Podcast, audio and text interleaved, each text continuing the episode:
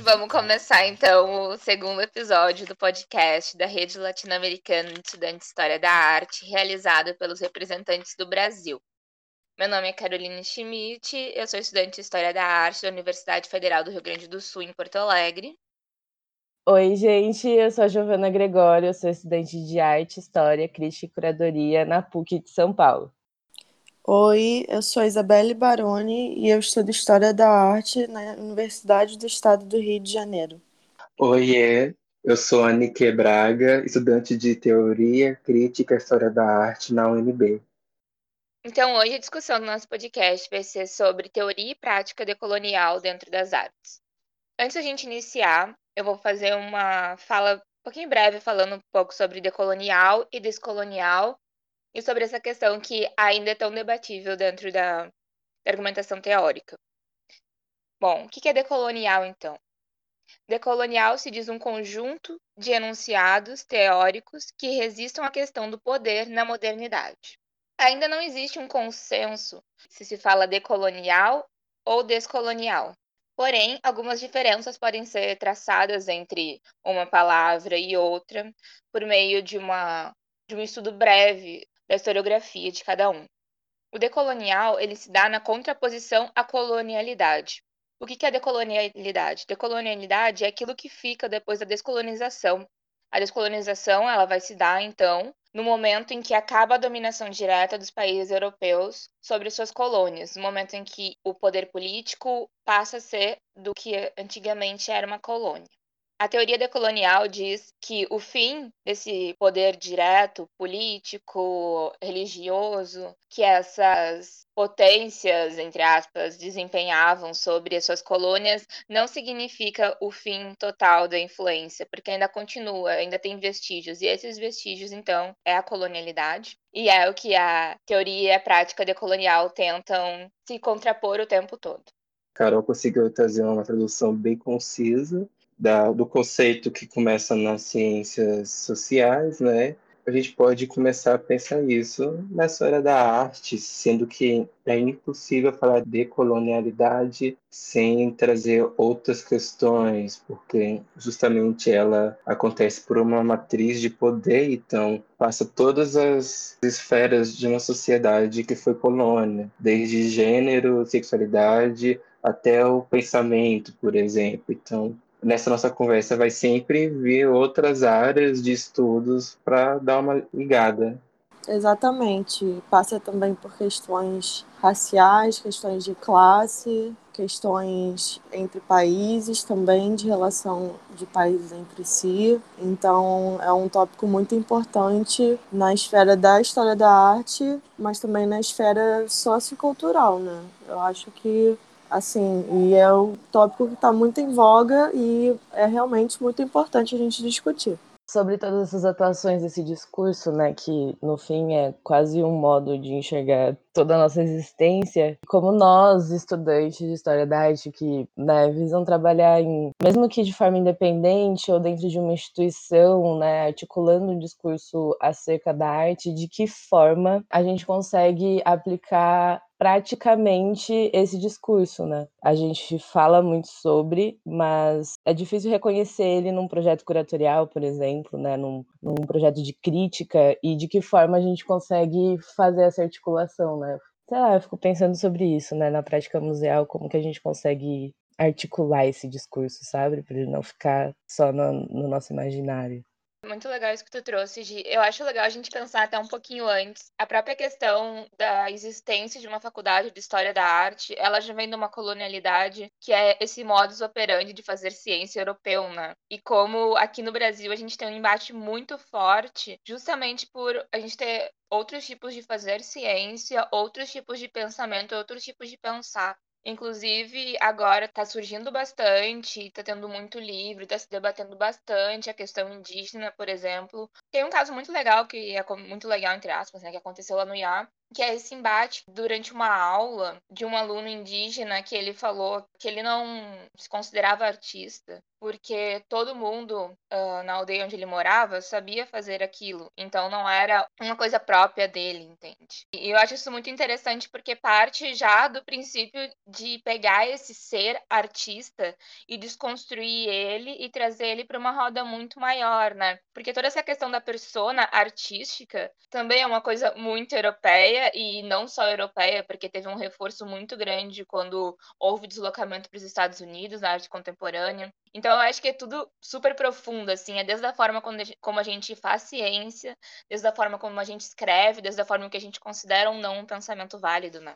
E também já começa nessa ideia de compreensão, de temos que entender tudo logicamente. Isso talvez a maior marca colonial do nosso conhecimento. Essa aceitação de que a razão é soberana e tudo deve ser compreendido por um método científico e estudado, e tudo deve ter um motivo e ser justificado.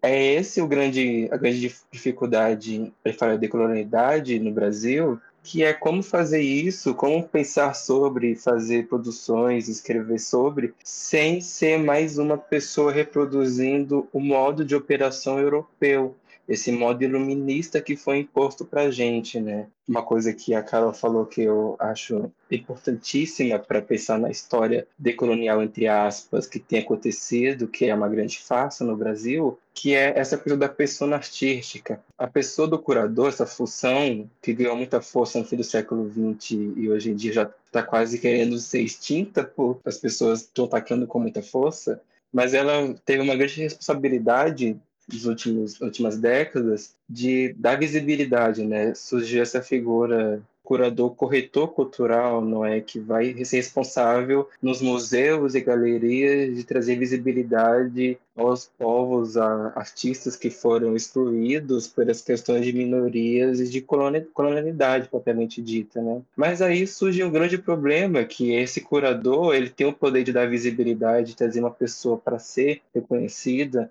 seja ela viva ou morta, no museu, na galeria, mas é sempre pela exotificação. Ter sempre essa coisa folclórica, essa coisa de ver como uma pessoa estrangeira e o curador e o museu tá dando lugar pela sua misericórdia para aquela artista que foi ignorada por ser negra ou indígena e outras questões e é um ato de misericórdia e compaixão, sendo que não é bem assim. O mínimo que deveria ser feito é que as pessoas sempre estivessem lá mas a figura do museu, a gente falou isso na última vez, ela é muito autoritária e ela em si é a presença colonial. E aí é um ponto que eu acho que nunca vai existir um museu decolonial de fato. O museu, em essência, é a colonialidade, sabe? Não tem como uma figura tão europeia presente ser brasileirada, nem que seja ao longo de décadas, eu acho.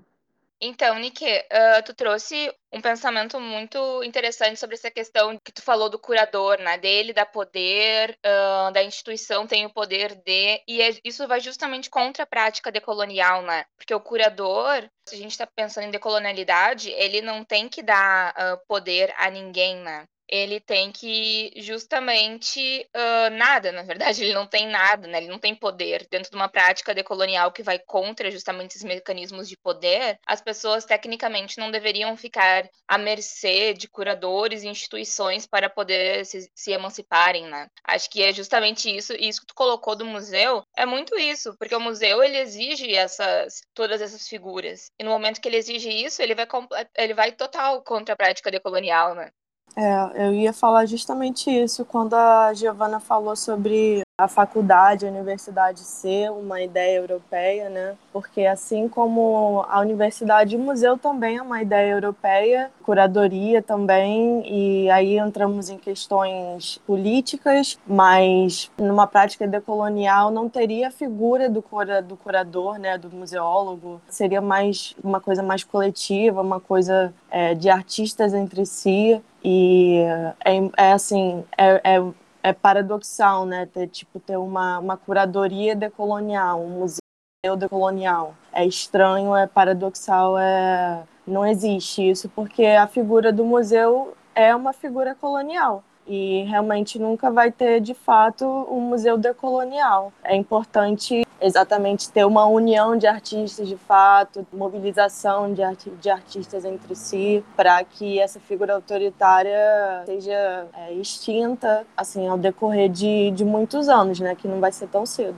Talvez eu, eu esteja sendo um pouco utópica, talvez meu discurso seja um pouco diferente do de vocês, mas sim, né? Eu penso nessa instituição e tudo que ela carrega, né? Assim, desde enquanto arquitetura até a construção do acervo, que muitas vezes é violenta, né, taxando outras culturas e outros modos de existir como pertencente a nós, porque nós categorizamos, enfim. Mas eu acho que é um exercício muito importante, sabe? Tentar entrar nessas instituições e não reproduzir o que elas estão fazendo, sabe? Porque eu acho que se eu me atenho a um discurso de que é impossível de fazer isso, porque essa instituição nasce nesse lugar, como que a gente vai fazer então, sabe? Porque criar espaços alternativos é muito complicado, né? E é uma tarefa muito difícil, muito árdua e muito, muito local, né? Ela não abrange um público que o museu consegue abranger. Então, eu fico pensando que é um papel importante das pessoas que estão dentro daquelas instituições de tentar pensar práticas que vão conseguir criar um discurso diferente, sabe? Vão começar a produzir ao invés de reproduzir um lugar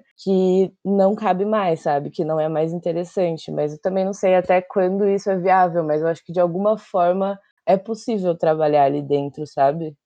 Eu acho que isso, tipo, talvez seja uma diferença ideológica, assim, que se tenha dentro dos discursos e por quais vias se faz, né? Porque eu, assim, do meu íntimo, eu não acredito em reformismo, sabe? Então eu acho que isso de ceder espaço, tipo, ah, eu vou conquistar o meu espaço para ceder o espaço, é exatamente prática colonial, né? Eu não sou muito.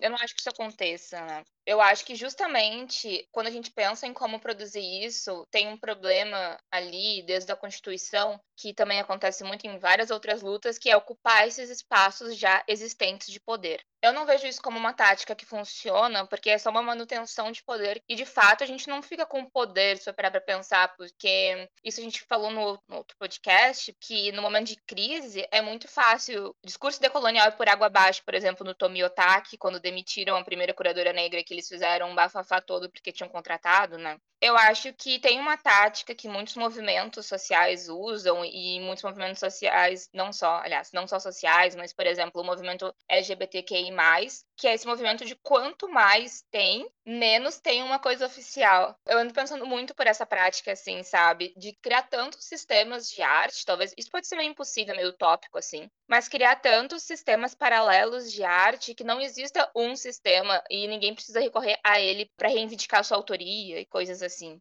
Eu acho que, assim, uma pensadora que eu acho fundamental para essa discussão foi a Iki Ospinhan. Mas uma coisa que ela fala ela tem um texto sobre isso que ela chama de a fantasia de assaltar o museu, que o museu é uma obsessão acumulativa, né? E entra muito nisso do que a Carol falou, que é o espaço que a gente fala sobre ocupar, a gente, não eu, tô fora dessa. As pessoas falam sobre ocupar e não para para pensar que na real quando você ocupa você cede, você não conquista espaço. Tem essa discussão do sistema da arte, que é um sistema de mercado, né, antes de tudo, mas que aí que está o rolê, que no mercado, principalmente no século XXI, em que o liberalismo está reinando sobre tudo e sendo imposto às colônias novamente, ele pode ser uma grande chance de acabar com os poderes do sistema da arte, sabe? Essas coisas de precisamos de galerias, precisamos de curadores, precisamos de museu refazendo a ser cansavelmente,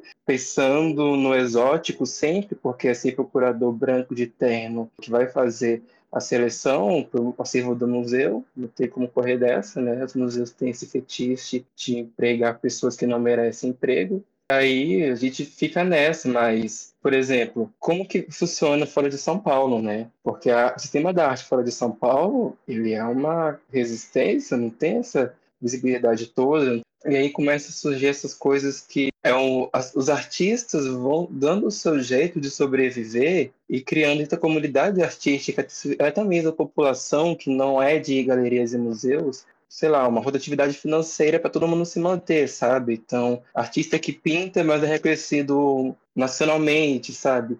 Vai vender os seus quadros para, sei lá, pessoas que de periferia, mas que gostam do, do que ele faz e vende ao preço ok para conseguir ele se manter e a pessoa ter o quadro. Então essa ideia liberal de tudo vir um produto muito potente para destruir o próprio sistema liberal do, da galeria, né? Que, aí volta naquela questão de o curador não é mais necessário nessas questões de vender arte hoje em dia. O Instagram tá aí para você vender a sua própria arte, sabe? O problema do museu maior, por isso que eu falo que é impossível ele ser decolonial, o museu em si, quando você coloca uma obra lá, ela pode ser a mais anti-museu, contra a memória europeia e tudo mais. Mas quando você coloca ela lá, acontece uma monumentalização da dor, né? Essa coisa europeia de vamos ficar vendo o sofrimento que causamos, fingindo que nos importamos. É, gente, realmente, assim, eu acho que eu não pensei numa escala macro, sabe, de sentido. Eu fiquei pensando, tipo, o papel de uma pessoa que, tipo, um estagiário dentro do museu e como trazer esse discurso, mas realmente, né, tem uma dimensão muito, muito maior e muito mais forte do que pensar nesse sentido. Ah, mas eu é. super concordo com você nessa questão de é importante, ainda assim é importante levar pessoas com essa consciência para dentro dos museus, não com essa ideia de vamos ocupar, sabe? A gente não precisa ocupar espaço, a gente precisa, estou falando agora enquanto pessoa negra, não é sobre ocupar os espaços, porque se a gente não está lá é porque o branco não está lá, não faz sentido perseguir essa dor só para ocupar um espaço, sabe? A gente precisa criar os nossos próprios espaços entre a gente, entre nós, pessoas negras, indígenas, as pessoas que foram oprimidas. Mas é importante, como você falou, levar para o museu essas discussões e as pessoas entrarem já com essa consciência de estou num lugar que é uma opressão, enquanto imagem, monumento, enquanto todas as esferas que esse museu pode ser referido, mas que ainda assim é preciso ter uma preocupação de não continuar com isso, já que é assim, continua assim, sabe? Não é essa síndrome de continua como já está, mas que tentar reduzir o dano ao máximo, que é sobre isso, repensar a colonialidade, reduzir o dano que foi feito.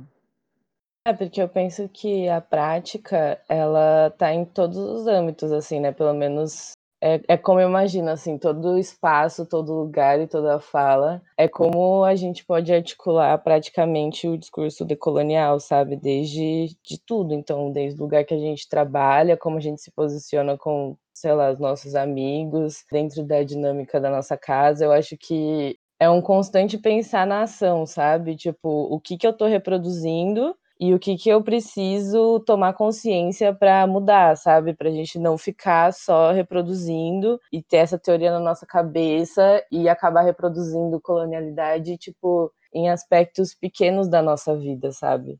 Eu acho muito legal isso que tu falou sobre os museus, porque uh, a gente ocupa muitas vezes espaços dentro, dentro, da cultura, né, que muitas vezes são espaços públicos de arte, pelo menos aqui no Sul. E eu acho muito legal, sim, essa prática, principalmente dentro de nós estagiários, né? O que a gente pode fazer enquanto o braço mais, menos forte, né? Enquanto a figura mais fraca de poder, assim, que existe ali. Acho que essa questão de dar os toques, de trazer projetos e de, inclusive, ver se a empresa que tu trabalha, ela realmente tem esse compromisso é muito importante. Eu acho que a gente só tem que tomar cuidado para a gente não tomar uma prática neoliberal de achar que o problema é o indivíduo, sabe? Que o problema é o sujeito. Então, tipo, que eu tenho que focar na minha decolonialidade. Uma coisa que a gente anda perdendo muito é justamente não somar muitas vezes em movimentos sociais que estão deslocados desse espaço de trabalho, né? Porque daí parece que a gente só está reivindicando poder e não reivindicando uma sociedade decolonial de fato e mais justa, onde. Porque se a crítica decolonial é justamente a, ao poder e à modernidade, a gente não pode ficar correndo atrás do próprio rabo, sabe? Eu acho que usar esse espaço que a gente tem e tentar desconstruir ele e trabalhar com a decolonial e, ao mesmo tempo, construir um espaço paralelo político, reforçando instituições de bases, lutas populares, para isso de fato acontecer, né? É, voltando à fala da Nike, eu acho que comunidade é uma palavra-chave, assim, e pensar em todas as esferas, né, não só em, em, na esfera da arte também, é uma prática decolonial. Tem uma questão que, assim, nós como estudantes de História da Arte, o que podemos fazer para praticar a decolonialidade e para não ser, sermos só apenas os futuros curadores e ficar replicando a prática europeia ou a prática estadunidense imperialista? O que, que podemos fazer como estudantes de História da Arte? Tem um pensamento muito forte sobre isso que envolve lugar de fala e protagonismo, principalmente. As pessoas brancas, elas querem falar sobre tudo até sobre os erros dela todo no momento, né? E a academia é um grande show disso, as pessoas brancas que ficam falando discursivos bonitinhos, frufrus, e só atrapalham o rolê acontecer. Então não dá para ter pessoas brancas, cis, privilegiadas em todos os sentidos, que fica escrevendo um artigo atrás do outro, fazendo tese em cima de arte africana, por exemplo pensando formas de incluir a arte negra, a arte afro-brasileira em museus. Não dá. É, tem que se tocar de protagonismo. Essa noção de protagonismo, ela falta muito, ela falta, assim, é quase água no deserto dentro da Academia de História da Arte. Porque o que rola é, a galera faz faculdade, antes dos nosso, nossos cursos, né, que são bem recentes, fazia artes visuais, e aí fazia uma pós em pesquisa, algo assim, e aí a, a Mona, totalmente pensamento colonial, não desconstrói ele, mas aí quer falar de colonialidade sem saber, né? Ela é uma pessoa que estudou só arte europeia a vida toda e aí começa a escrever sobre arte indígena e a importância dela no Brasil. Sendo que essas pessoas, a branquitude não tem essa capacidade, não é uma opção para ela falar sobre as minorias, ela não tem que falar sobre as minorias pessoas brancas não têm que falar sobre pessoas indígenas ou pessoas negras. Essas questões de lugar de fala e protagonismo são essenciais para pensar como nós, estudantes de História da Arte, podemos evitar esse ciclo vicioso de ficar reproduzindo colonialidade. É, não atropelar a fala, né? Do, e, ao mesmo tempo, ficar exotificando pessoas, assim, falando em termos de de pessoa cis, de pessoa branca, no contexto brasileiro, no contexto latino-americano, não atropelar a fala, não ter, não se dar, vou no lugar de quem realmente tem essas experiências, acaba exotificando, é, acaba pondo o, discurso, o discurso decolonial da pessoa fica só na pesquisa fica, fica exotificado, aí exotifica outras, outros tipos de cultura, outras culturas, outras, outras formas de fazer arte. E é, isso também é um problema, né? Isso é um problema muito grande. Eu acho que um ponto importante, Isa, que eu penso, também é a gente tentar desconstruir o nosso olhar, né? Porque a gente estuda tanto um, um tipo de produção artística, né, que vem de um lugar, e aí todo mundo coloca aí essa produção como a arte e todo o resto é secundário, é categorizado, né, uma subcategoria. E eu acho que quando a gente começa a se interessar por outros artistas, enfim, apreciar outro tipo de produção, e a gente tira do nosso olhar né, essa estética do que, que é arte, do que, que é bonito, também é um papel muito importante, né, inserir essas pessoas de alguma forma, né, seja não só como contemplação, levando elas para os lugares, para exposições, o que seja que você queira fazer, de uma forma não no sentido que a Nike disse, sabe? Tipo, não é o exótico que eu tô trazendo, não é uma coisa tipo, ah, eu vou trazer esse artista negro para cumprir uma cota. Não, é porque eu gosto do trabalho dele, sabe? E eu acho que isso é muito importante também. Total, concordo plenamente, é sobre isso mesmo. Total. É, a gente. E também tem aquele compromisso do acadêmico, né? Enquanto professor, assim, né? Porque a gente tem muita discussão com o professor. Uh, como eu comentei ali, né, essa semana, teve uma discussão ali e tal, que professor, muitas vezes, obviamente, isso parte de um lugar comum, muitas vezes de homem branco e tal, cis, deles pensarem que. deles fazerem esse movimento como uma. Como bem como colocaram aqui, né? Que é de cumprir uma cota.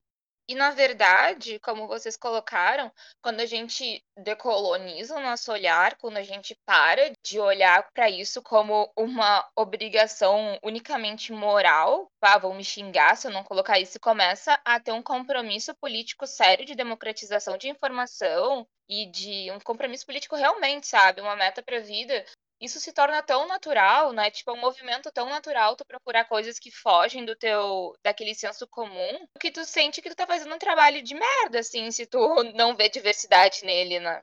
E isso é uma coisa que a maioria do, das pessoas ainda está engatinhando. Quando eu digo pessoas, não falo da gente enquanto graduação, né?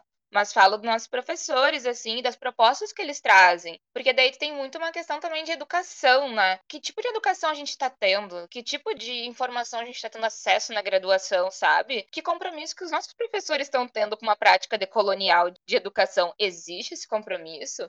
É tudo, e tudo isso eu acho que são coisas que a gente está construindo agora, meio no coletivo, né? Pressionando e falando e cobrando o tempo todo, né? É uma obrigação também nossa, eu acho, enquanto estudante, cobrar isso. O que falta muito nos professores é essa unidade do lugar de escuta. É ouvir as reivindicações, ouvir as pessoas, o que, que elas estão contestando querendo algo, questionando a disciplina ou curso inteiro, às vezes, como pode acontecer. Porque os professores muito nesse lugar de, ah, eu fiz doutorado sobre isso, isso aqui é uma verdade. E todo o resto é só um mimimi de adolescente, que não é bem assim. Também tem o nosso lado, que a gente precisa ativamente, e é algo muito dependente também, dependendo de dos seus círculos sociais, do seu lugar, procurar essa diversidade, tanto em textos, porque existem sim muitos escritos de minorias e até da maioria negra, que é no Brasil, né? Mas que não são tidos como referência no YouTube. Então, existem várias palestras e eventos e colóquios e procurar artistas referências. E, e nesses lugares fora do centro do centro assim não o lugar só o lugar de local né mas o centro como geopolítica de o que está mais na superfície da história da arte o que é mais aplaudido sabe? Cabe a nós procurar isso com todas as forças e todos os dias antes de querer citar Foucault e querer falar em Mona Lisa ou essas bobeiras todas que a Europa faz e também cabe a gente, algo que é, que é aquilo que a Gio falou de no dia a dia a prática decolonial, na hora da no começo da disciplina, questionar abertamente, e isso só é possível quando você tem um conhecimento antes, né? Questionar a ementa com o professor e tentar mudar a ementa para diversificar também. Não é só aceitar uma ementa sei lá, de história da arte contemporânea no Brasil, e só fica lendo os textos do Hélio da Lígia, sabe? Os escritos de artistas dos anos 60 e 70. Mas ficar trazendo, tá, por que, que nessa emenda não tem pessoas negras falando também? Não tinha artistas negros dos anos 60 e 70, ou falar sobre hoje também? Falar da arte hoje, puxar arte travesti, puxar aventura, como a rede publicou, né? Para representar o Brasil, puxar pessoas que são diferentes do que é tido como padrão na história da arte. Então a gente tem que reivindicar também, questionar e tentar mudar de fato no dia a dia. Lembrando também que a matriz de poder colonial é muito, muito, muito, sabe, delicada, ela está em detalhes, ela é muito sutil.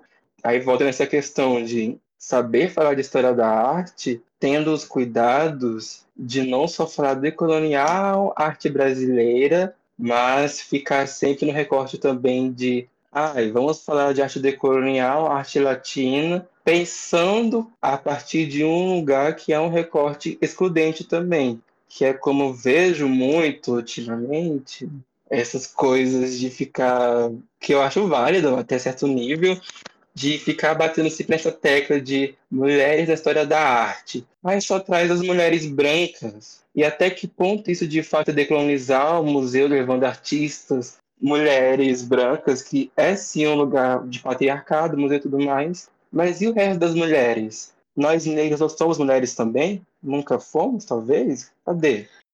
Banike, muito perfeito isso que tu falou, muito mesmo até pela questão que aqui entra de novo, que na nossa, na nossa universidade a gente tem uma cadeira de arte afro-brasileira e tem professores que acham que a gente só precisa ver arte afro lá, que a gente não precisa ver em outras cadeiras também. Então, esse, cuidar para esses espaços, por exemplo, ah, agora nós vamos ver a história das mulheres.